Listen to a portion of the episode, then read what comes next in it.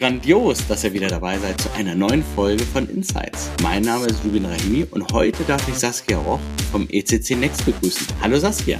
Hallo Rubin, freut mich sehr. Mich auch. Wir kennen uns ja noch gar nicht so lange in dem gesamten Geschäftsumfeld und du hast aber eine, eine jahrzehntelange Karriere schon in dem gleichen Umfeld, wie, wie wir ja auch tätig sind. Deswegen finde ich es mega spannend. Vielleicht kennt der ein oder andere dich ja auch nicht. Magst du zwei, drei Sätze zu dir und dem ECC Next und dem Konstrukt erzählen? Gerne. Ja, eigentlich ein Wunder, dass wir uns noch nicht über den Weg gelaufen sind in den letzten Jahren. Ich bin auch seit 15 Jahren äh, inzwischen, sogar ein bisschen mehr im E-Commerce unterwegs war entweder in den ähm, in der Rolle der der P&L Verantwortlichen für den E-Commerce-Kanal äh, zuständig und äh, auch ganz ganz viel in Digitalisierungsprojekten. Also alles rund um die digitale Transformation, sei es ähm, Datenmigrationen, äh, IT-Systeme neu aufbauen. Wir haben einmal für die Marke O2 alle Touchpoints, äh, Touchpoints online und stationär optimiert über die ganze Strecke hinweg. Super spannend. Und ja, was da immer dazugehört, ist der Mensch. Wie schaffen wir es in äh, crossfunktionalen Teams, agilen Arbeitsweisen oder auch mit ja, Zielsteuerungsmethodiken, wie zum Beispiel OKRs, mache ich auch sehr gerne, das Ganze dann auch auf die Straße zu bringen. Das ist das, was, äh, was mich umtreibt. Hm, ich habe das sehr lange auf Unternehmensseite gemacht, zum Beispiel bei äh, Holiday Check oder auch bei eben O2 Telefonica und äh, bin seit jetzt inzwischen sechs Jahren auf der Dienstleisterseite und da gefällt mir gut die, die Abwechslung und die, ja, die Einblicke in die unterschiedlichen Branchen, aber natürlich auch ähm, Unternehmen und darf da immer ganz, ganz tolle äh, Menschen und auch Vorhaben begleiten. Dann ist ja so oder so mega spannend, weil das, was ihr dann berat, berät oder was du berätst, hast du ja selber mal auch entscheiden müssen. Das ist ja häufig so der Vorwurf, die Berater haben nie Konsequenzen von dem, was mhm. sie tun. Genau. Aber das ist bei dir dann ja anders. Du hast es ja durchlebt, richtig? Ja, ich habe mir auch tatsächlich, das ist ein Tipp, den habe ich bekommen äh, an meinem ersten Tag äh, in der Digitalberatung. Der hieß, ähm, erinnere dich daran, was für dich gute Dienstleister ausgemacht haben. Und das versuche ich mir äh, zu bewahren. Und ich finde, das ist ein Stück weit das individuelle Eingehen auf die konkreten Bedürfnisse des Unternehmens. Deswegen mhm. sind wir auch äh, ein Stück weit weg von ähm, Standardprodukten oder Schema F, wie es viele machen. Äh, natürlich möchte man ein, ein, Stück weit die Skalierbarkeit ähm, haben, äh, was in der Dienstleistung nicht immer einfach ist. Aber das ist es, was es ausmacht. Und das merken wir auch in unserer Zielgruppe, dem Mittelstand. Die, die brauchen ähm, Ansprechpartner auf Augenhöhe, die ihnen nicht äh, schon suggerieren, dass sie, dass sie alles verstanden haben und alles wissen, sondern genau dieser Dialog mit dem, was das Unternehmen weiß, da sitzen ja meistens sehr erfahrene Menschen. Das, das macht es dann aus mit den Impulsen von außen. Also mit dem, ich sag mal, was, was du mitbringst, parallel mit dem, was dann halt das Domänenwissen des, des Kunden ist, das bringt ihr zusammen dann. Genau, ja. Und was bringen wir mit? Wir äh, sind bei ECC Next Teil der äh, IFH-Gruppe, also das Institut für Handelsforschung in Köln. Es ist ein äh, Marktforschungsunternehmen. Wir haben äh, Marktdaten, aber auch Daten aus Befragungen, die wir in diversen Studien immer wieder verarbeiten. Dazu gehört der äh, Trendcheck Handel zum Beispiel oder auch ähm, der Marktmonitor für den B2B-Bereich. Und mhm. äh, diese Daten sind natürlich äh, mächtig. Ja, also zu jeder Branche können wir sehr genau sagen, was, was passiert da gerade, was sind Makrotrends, die uns alle beeinflussen, was sagen die Prognosen für die nächsten Jahre und versuchen da ähm, Orientierung zu geben. Also wir sehen uns tatsächlich als äh, Orientierungsgeber, gar nicht äh, immer die, die äh, sofort die Antwort haben, sondern eher die, die auch das Netzwerk kennen äh, und als Eingangstor zu einem, ja, einem Ökosystem eigentlich fungieren, wo dann Partner wie ihr, aber auch andere äh, Händler, Hersteller unterwegs sind, mit denen man sich austauschen kann und wo es dann auch immer jemanden gibt, äh, der das schon mal gemacht hat oder der eine, eine mögliche Lösung hat. Kommen wir gleich zwei Fra kommen wir gleich zwei Fragen in den Sinn. Die eine Frage ist, was ist der, also okay, Makrotrends sind natürlich auch immer Branchen spezifisch und unterschiedlich pro Branche, aber vielleicht hast du da ja einen Trend für 24, 25, 26, wo du sagst, da geht's hin, frame das gerne so wie, wie du, wie du magst. Und das zweite ist natürlich, der Name Institut für Handelsforschung spricht für Handel, aber du hast ja auch gesagt, ihr habt Hersteller und B2B-Händler, wie das zusammenspielt. Gute Welche magst du zuerst? also gerne erst den, äh, den Trend. Also ich denke jetzt auf die Gefahr hin, dass, es, dass ich ein Buzzword bediene, ist es auf jeden Fall KI, also die, die Auswirkung der künstlichen Intelligenz. Wenn ich jetzt an den, den deutschen Mittelstand denke, der wird davon enorm profitieren, denke ich. Das löst jetzt zum ersten Mal die Möglichkeit, den, den Fachkräftemangel vorzubeugen und auch einfach total schnell Dinge aufzuholen, unabhängig sein von Programmierleistungen zum Beispiel. Und äh, das ist, das ist toll. Ich glaube, da da kann man sich wirklich äh, auf die Chancen freuen, die da sich auftun. Und wir äh, merken im Gespräch mit ganz vielen, dass da auch schon Schnellboote unterwegs sind, Dinge, die einfach mal ausprobiert werden. Und da, glaube ich, wird viel, viel Gutes rauskommen. Das ist ja erstmal super. Ich gehe ja immer warn drum im Sinne von, ähm, ihr müsst mehr tun. Ja, das ist eure genau. Chance und du hast eine andere Wahrnehmung. Das ist super, weil ich glaube, das ist wirklich so wahnsinnig wichtig für uns in Europa. Ja, die Wahrnehmung wird auch gefüttert durch unsere Befragungen. Also es gibt mhm. eine KI-Studie, die ist, äh, ich glaube, vor ein, zwei Monaten erst rausgekommen wo äh, Verbraucher, aber auch Unternehmen gefragt wurden. Und wenn ich mich richtig erinnere, sind tatsächlich über die Hälfte der Unternehmen haben eine Form von KI schon im Einsatz oder planen es, probieren sich aus und B2B liegt vorne in dem Bereich. Zur Abwechslung mal. Ja. Und wenn du schon sagst, zur Abwechslung mal, würde ich die zweite Frage aufgreifen mit dem B2C oder dem Handel Richtung ja, Hersteller oder dem, dem Großhändler. Genau, also das Institut für Handelsforschung wurde vor fast 100 Jahren, ich glaube 1929 in der Wirtschaftskrise gegründet, als es darum ging, äh, dass sich der Handel gefragt hat, wie, wie gehe ich denn um mit diesen Krisen? Ähm, äh, welche Daten brauche ich, um mich zukunftssicher aufzustellen?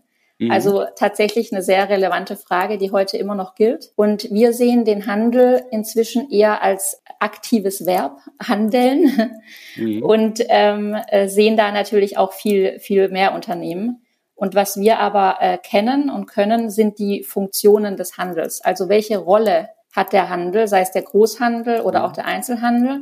Und was gehört da dazu, um das erfolgreich zu machen? Und das ähm, ist natürlich super spannend in der Diskussion mit den, mit den Großhändlern. Da geht es oft darum, wie stelle ich mich ähm, neu auf für die Zukunft? Wo mhm. sind Wachstumsbereiche, sei es neue Märkte, aber auch neue Zielgruppen, aber auch ganz radikal gedacht neue Geschäftsmodelle, Stichwort Marktplatz oder auch ähm, digitale Services, äh, was, was uns extrem umtreibt, sehr, sehr spannend. Aber auch natürlich interessiert es die Hersteller die sich fragen, welche Rolle bietet mir der Handel nach wie vor ähm, und wo möchte ich vielleicht selber Teile dieser Funktion des Handels übernehmen und zum Beispiel direkt ähm, an den Endkunden ver verkaufen. Stichwort D2C. Äh, genau. Zwei, zwei Fragen, die mir kommen. Erstmal digitale Services was versteht ihr drunter? Der Begriff, wir, wir schreiben unsere Vision, Mission und Purpose gerade neu mhm. und äh, wofür wir stehen und was wir machen. Und da haben wir auch digitale Produkte und digitale Services. Wir haben die Begriffe gegoogelt, um das hinzubekommen, ähm, das, den richtigen Begriff zu haben. Aber vielleicht weißt du mir jetzt einen neuen Weg. Was versteht ihr unter digitalen Services? Ja, also die Frage ist, ob das für alle Unternehmen gleich ist. Ich glaube, wenn ihr als Dienstleister von digitalen Services redet, wird es wahrscheinlich einen anderen Schwerpunkt haben.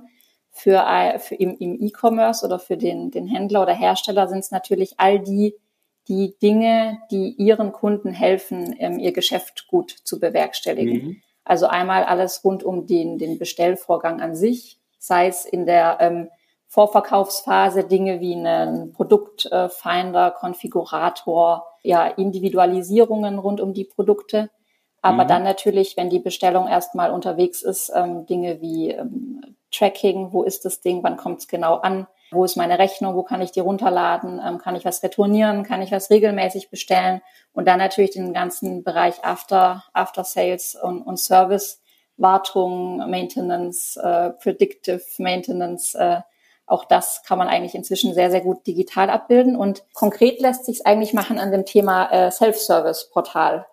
Das haben, glaube ich, ähm, gerade mal die Hälfte aller Unternehmen, die wir befragt haben.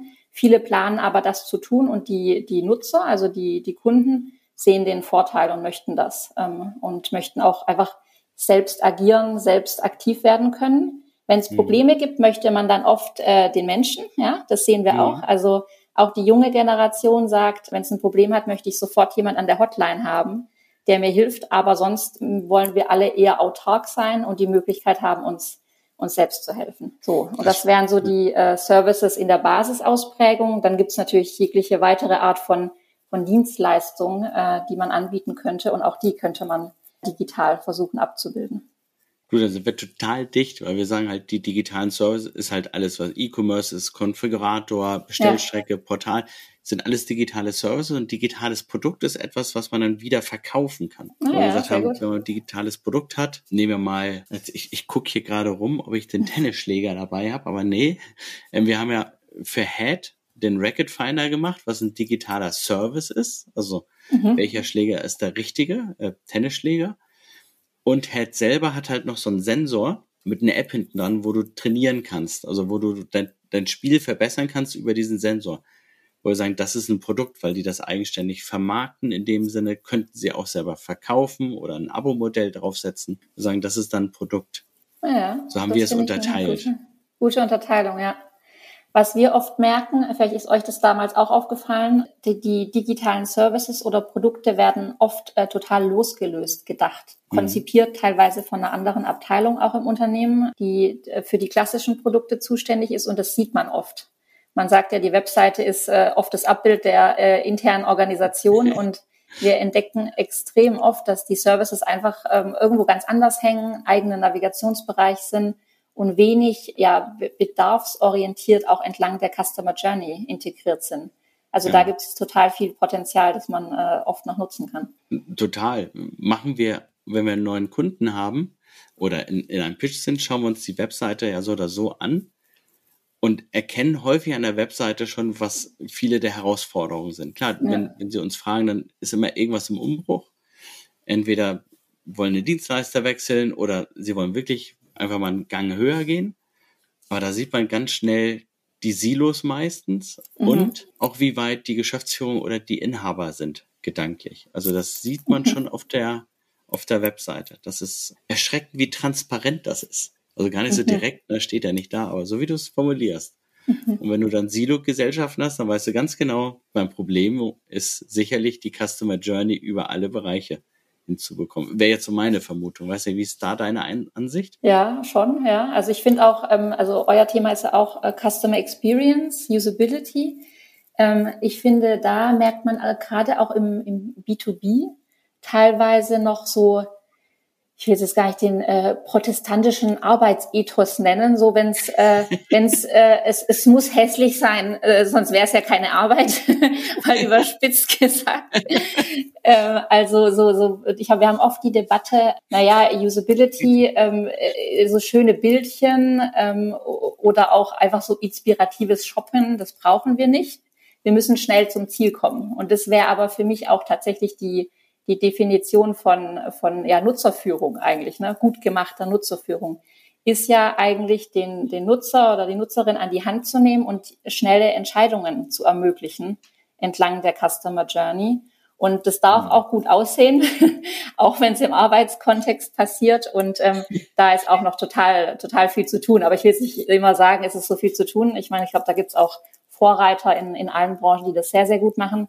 Aber ähm, die Anforderungen der Nutzer wachsen ja auch weiter. Deswegen muss man da schon dranbleiben. Also man kann dann ja auch nochmal mehr verkaufen. Also auch wenn es ein bedarfsorientierter äh, Schritt ist, äh, je nach, je nach Geschäftsmodell kann man bestimmt dann auch mehr verkaufen. Du hattest aber noch ein anderes Thema. Ähm, D2C hast du reingeworfen. Was, was stellt ihr fest? Also warum machen Unternehmen oder sprechen Sie über D2C oder tun das sogar? Oder empfehlt ihr das auch, weil? Also ich denke, das kommt wirklich immer drauf an. Es gibt keine pauschale Antwort und es hängt total davon ab, äh, was das Unternehmen möchte und vor allem auch, wie die Dynamik im Markt oder in der Branche ist. Deswegen ähm, keine, keine Empfehlung in eine Richtung, äh, die, die man pauschal hier geben könnte. Wir merken, dass da einfach eine, das ist ein, ein Thema, was viele umtreibt und viele Unternehmen einfach äh, für sich beobachten oder drüber nachdenken. Wir sehen, dass man, dass sich viele Unternehmen in zwei ja, Stadien befinden. Einmal entweder ganz grundsätzlich bei der Frage, ist das was für uns? Äh, da würden wir dann empfehlen, auf jeden Fall erstmal die, die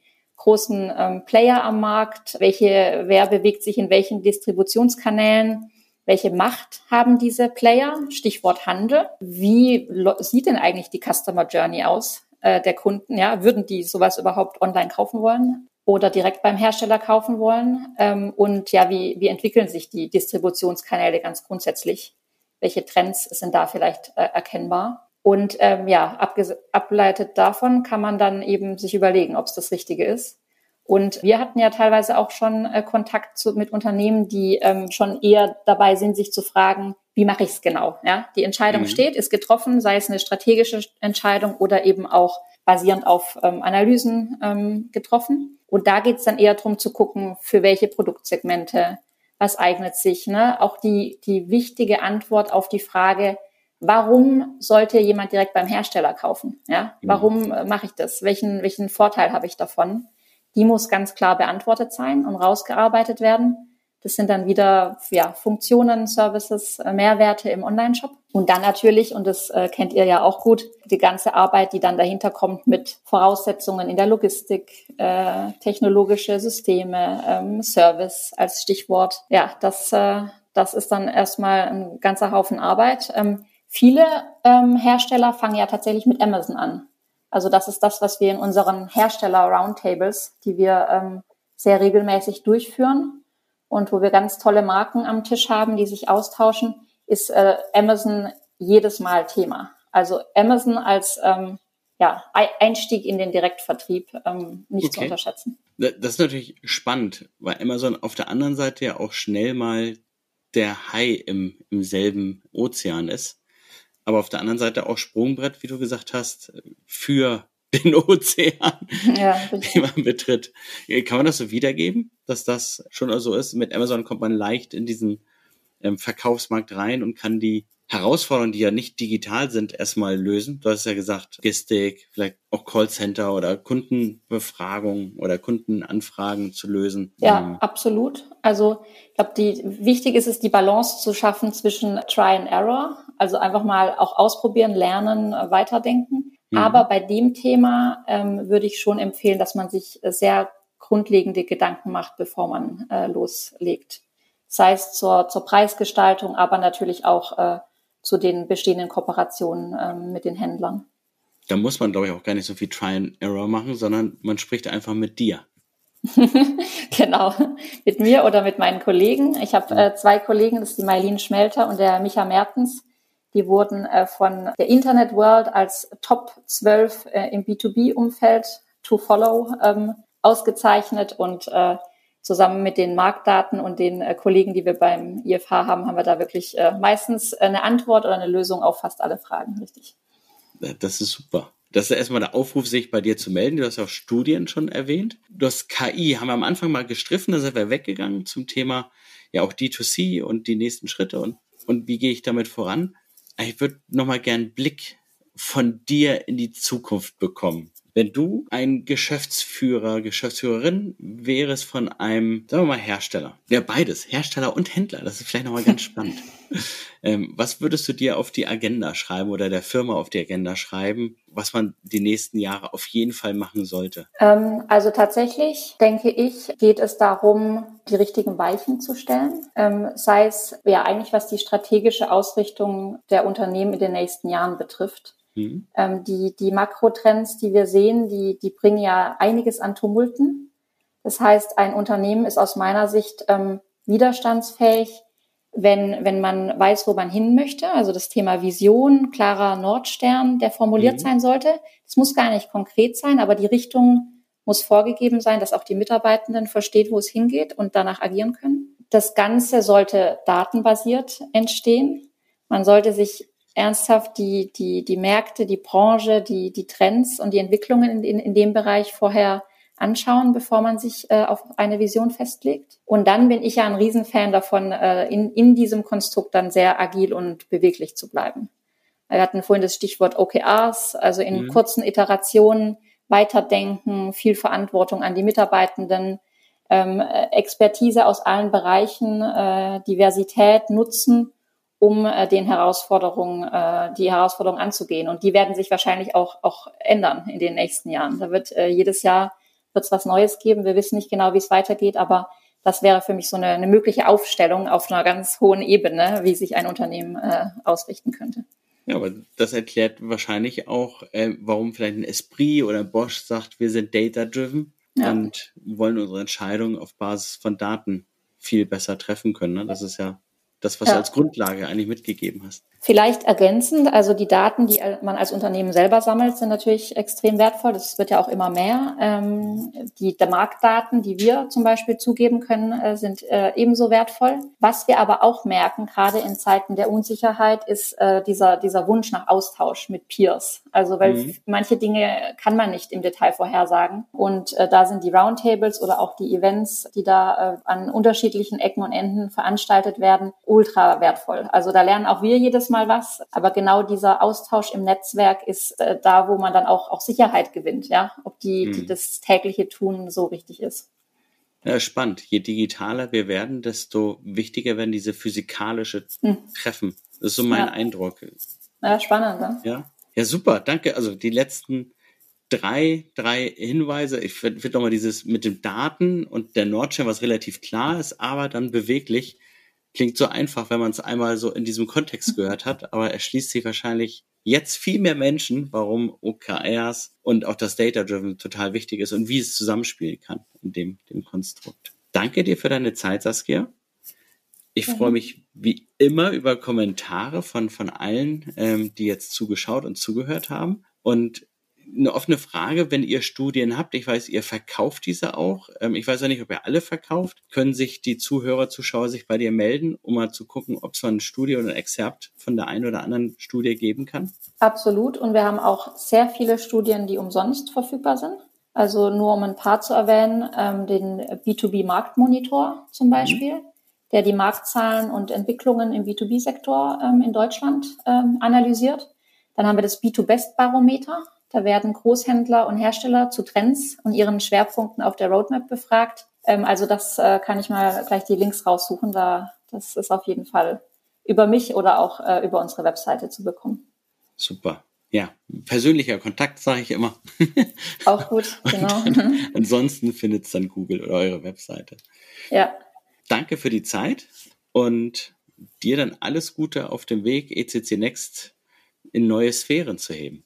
Vielen Dank, Jubin. Äh, wir sehen uns ja spätestens, und das ist auch noch ein kleiner Aufruf an die Runde, auf unserem äh, ECC-Forum am 5. 6. Äh, Juni, eines unserer Events, wo eben auch so ein Austausch stattfindet. Ähm, genau.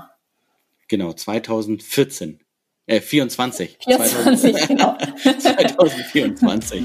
Und falls das Video länger läuft, das Forum gibt es ja auch schon ein paar Jahre. Und ähm, da lohnt sich dann sicherlich immer auch nochmal ein Blick, wenn man sagt, man möchte sich da auf den Foren austauschen, auf dem B2B-Forum, wann dann das nächste ist, falls es nach dem 6. April sein sollte. Super. Danke dir nochmal und alles Gute, liebe Saskia. Ebenso. Danke.